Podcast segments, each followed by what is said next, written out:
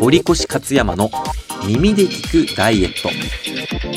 この番組ではパーソナルトレーナー堀越とコーチ勝山がダイエット難民を救うべく痩せる秘訣を包み隠さずお届けしていきます。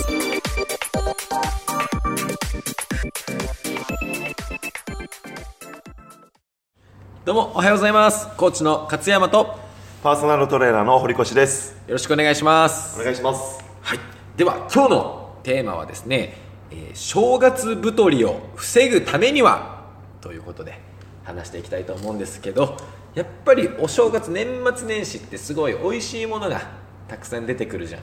あのおせちとかねそうおしることか、うん。なカニだとかなんかエビだ雑炊だと。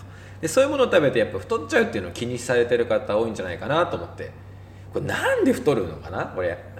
太る理由ね、うおせちはまあ豪華だからよくほら食べ過ぎてしまうっていうのもあるけど、うんうん。実は食べ物の種類が、あの太るものが多くて。ああなるほどね。たださその太るものが多いって言ったって普段食べてるお菓子とか、うん。ケーキだったりするのも太るってわかるでしょ、うん。でもおせちは意外となんかこう黒豆とか、あるね。栗きんとんとかあ食べるわ食べるけどでも体に良さそうじゃない？豆だし、んうん。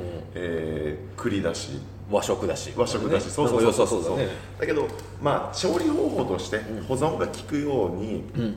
いっぱい砂糖が入ってるのよ。砂糖や塩分が。なるほどね。確かに甘いししょっぱいも多いかも。多いよね、うん。そういったちょっと歴史からこう紐解くと、うん。日持ちをしっかりするように作られてるのね、うんうん。だから美味しい部分ではやっぱ甘い砂糖が入ってたり、うんちょっとしょっぱみの塩味があって、そこの部分では美味しいって感じやすく、うん。でも体にいいから食べても大丈夫でしょう。んうん。っていうところが、あのーあるんだけど、うんうん。まあ、一つ言うと専門的に言うと血糖値ってよく聞くと思うんだけど、あー血糖値を上げないためにとかはいはいはいってよく言うじゃん、うん。これまあ要は血糖値を上げる上がりすぎると、ん。脂肪がつきやすくなりますよっていう、簡単に言うとそういうことなんだけどね。おせちはそれのオンパレードそうだね確かに。あさ砂糖使ってるの多いね。甘いとかさ、うん。しょっぱいとか多いでしょ、多いわ。それを一番最初の一口目に食べてしまうと、うん。脂肪がすっごくつきやすくなっちゃう。ああなるほどね。それで正月は食べて、あれ終わったなと思ったらおせちの余りとかとうとう終わったぐらいの、まあ、2週間ぐらいしたらだよね、うんうん。太ったなとか感じるでしょ、それは血糖値によるもので、実は食べ過ぎではないんだよね。ああなるほど。そんなでも食べた記憶なくない？そのおせちの時食べ過ぎにああ食べ過ぎたわとか、まあ、動かないわっていうのはあるかもしれないけど、うん食べ過ぎたわってないでしょ。確かに確かにないかもね。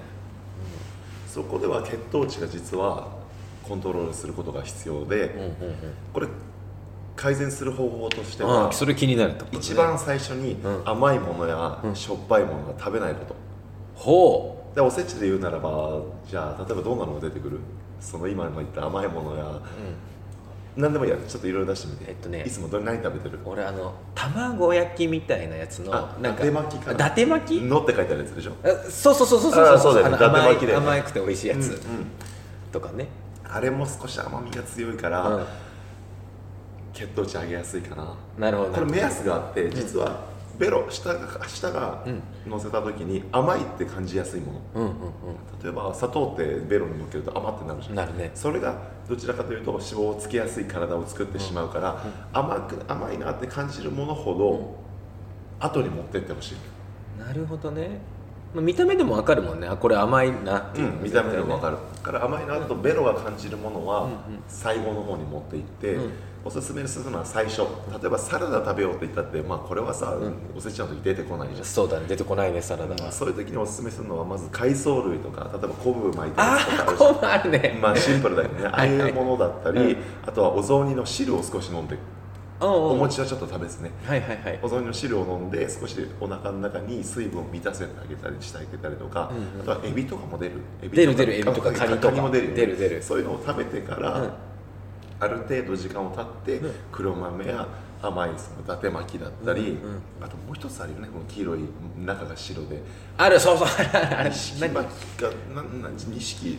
どんだけいろんな伊達もいれば錦もいるのかな、ちょっとごめんね甘いやつがあるよねね。あうん。の砂糖っぽい味がしてさ、っていうのを後に持ってくると、実は血糖値の上がりが緩やかになって脂肪がつきづらくなるっていうところがあるから食べ方を必ずおすすめはね汁物から少し、うん。まず汁だけ飲む、そしてあ次はしょっぱみのあるうん昆布だったりカニやエビとかを食べる、うんうんうんそれで落ち着いてきてから甘い。甘いもの。ごちそうをいただくっていう。炭水化物ご飯とかも、まあ、最後の方に持ってった方がいいってことかな、そうだね。普段の食事の時にご飯最後に持っていきましょうということと同じで、なるほどなるほど。甘いものを最後に持っていきましょうと。うんあいいね。順番を変えるだけでやっぱ血糖値は上がりにくくできると。うん。これはでも知っといた方がいいね。その正月の前にね。全然、うん。せっかくのごちそうだから食べてほしいし、うんうんうん。まあ俺からすると太っても欲しいんだけどね。せっかくね だって楽しい機会だからみんなでご飯食べてお酒飲んでってやってるわけだからね。うんそれは俺も思うかな、思うよう。ん、別にあのダイエットだからお正月食べないと、うん。私は食べないよでストレス溜まったりねするぐらいだったらもう食べれちゃえばいいのにと。うん。でただしそのいいよね。その順番だけは気にして。で なるべくなるべくこう太りにくいような、まあ、努力はしつつ楽しんでほしいよね。うん。俺もうもう人生ってさダイエットが全てじゃないじゃん。本当ね。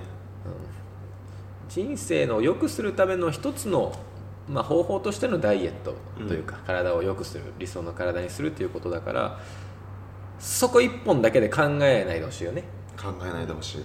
で人生を楽しむっていうところで考えたらもちろんダイエットもやるけどもプラスアルファでみんなと話したりね美味しいものを食べるっていうのも楽しめる一つなんでそこは忘れてほしくないかな。バランスをしっかりねこう取ってほしいかなと思いますね。お酒でねこう酔いつぶれるっていうのも楽しいし なかなか普段飲めない人と飲めたりとかもするから、せっかくだったら楽しんでほしいかなごちそうもあって、うんうん。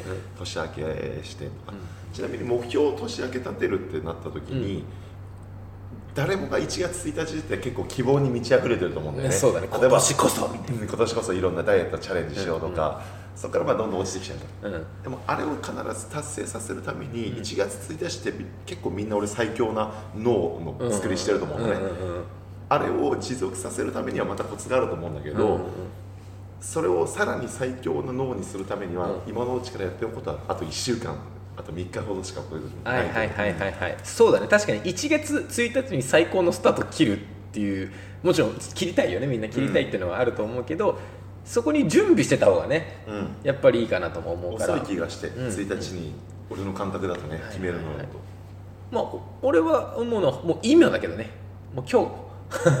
今日からもうそういう準備というかうん目標っていうのは常にまあ考えてた方がいいかなと思うのでそうですね。1月1日最高のスタート切るためにも今日からじゃあ来年こういう年にしたいしこうなりたいしこういうふうにしたいっていうのをどんどん考えてた方がいいかなとうん思うね。もう今すぐ始めて。うん。もう今すぐです。結構ね、あのー目標を決めるとき実はやることやってることがあって、うんうん。必ず部屋を片すんだよね。おーなるほど。俺部屋すごく汚くなりやすいから、うんそういう一転するときは部屋を片すまあ今の時期だったら大掃除とかをして、まあ、机の上だけでも片して向かうようにしてるんだよね、あちょっとこうすっきりさせてすっきりね、うん。頭もちょっとすっきりするような感覚で。っていうところではあの準備してる時といえば掃除することかな。うんうんうんうんうん。なんかあるんだろうねそれも。やりやすい環境づくりっていうか。あると思うね、うん、どうしてもごちゃごちゃしてる中でっていう中だと頭もちょっとごちゃごちゃしがちがだったりね、まあ、気持ち的な問題でもあるけどね。多分気持ちもね、うんすっきりしたところですっきり考えるっていうのがね。確かに。いいよね。目標ってなるとねやっぱそのダイエットっていうのが主にねこう今聞いてくれてる人は目標の一つだと思うんだけどプラス他いろんな目標を立ててほしいなと。ダイエットとそれ以外にそれ以外にも。旅行行くとか。ああいいですね。旅行行くことかもいいし。所行くとか資格取るでもいいしね、あいいね。趣味のこととか、まあ、仕事のことでもいいし恋愛のことでもいいし。いろんなジャンルを作るってケン君が俺にねうん。教えてくれてから俺もすごく生き方が楽になったんだけどあ本当に？うん、やっぱりいろんなジャンルを分けておくといいって言ってね。人間付き合い勉強面、うん。体面そうそお金面とか、ううん。それを持つようになってからはすごく楽しくなったかな。そればっか考えなくなった。一つのことをやあってた時よりかは、やっぱ一つのことに集中しちゃうと他がないがしろになってそれはすなわち幸せとは言えなくなったりするからね、うんうんあの例えばわかんないダイエットだけを思って人間付き合いも全部カットしたり、ね、飲み行くのあダイエット優先なんでやめますと なんかえおお菓子あげるよ。あいらないですダイエットなんでとか。あの美味しいもの本当は食べたいんだけどいやダイエットのためにやめますってやってるとどんどんどんどんなんて言うんだろう。こうし本当にそれ幸せなのかなと、っていうこともあるし、まあ、特にやりがちなのが仕事一本になる人ね。あ仕事一本ね。ダイエットの話じゃないけどこれは、うん。仕事一本になりすぎて仕事を頑張るっていうのはもちろん尊いことだけどもそれで家族をないがしろにしてね、うん。まあまあ悲しい思いをさせてしまったり、うん、そのお金のことだけに執着しすぎてなんか趣味とか時間がなくなっちゃって趣味とか余暇がなくなって鬱になっちゃったりとかね。そういうのもまああるのでやっぱ一つに集中しないでこうバランスよく目標っていうのは立てていただきたいなと、うん。またそのバランス多くのことをゴールにしてバランス取れてきた中で見えてくるってこともあるしね。なるほどね。ダイエットのことだけじゃなくて人間関係も大事にししてたらダイエットにも効果があったとか、うん。そういう相乗効果っていうのは絶対あるから、うん、ぜひぜひその今はもちろんねこれ聞いてくれてる人はダイエットだと思ってるかもしれないんですけどそれプラスその以外のこともね考えていただければとそうだね。じゃあここでいいですかね？これ。ぐらいね。ということでね皆さんもうすぐそうかな？そうだね。皆さん良いお年を。あうん良いお年を迎えてください。ありがとうございました。りがとうございました。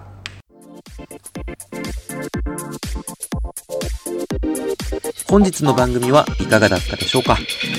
番組の質問、感想は Twitter アカウントでお待ちしております。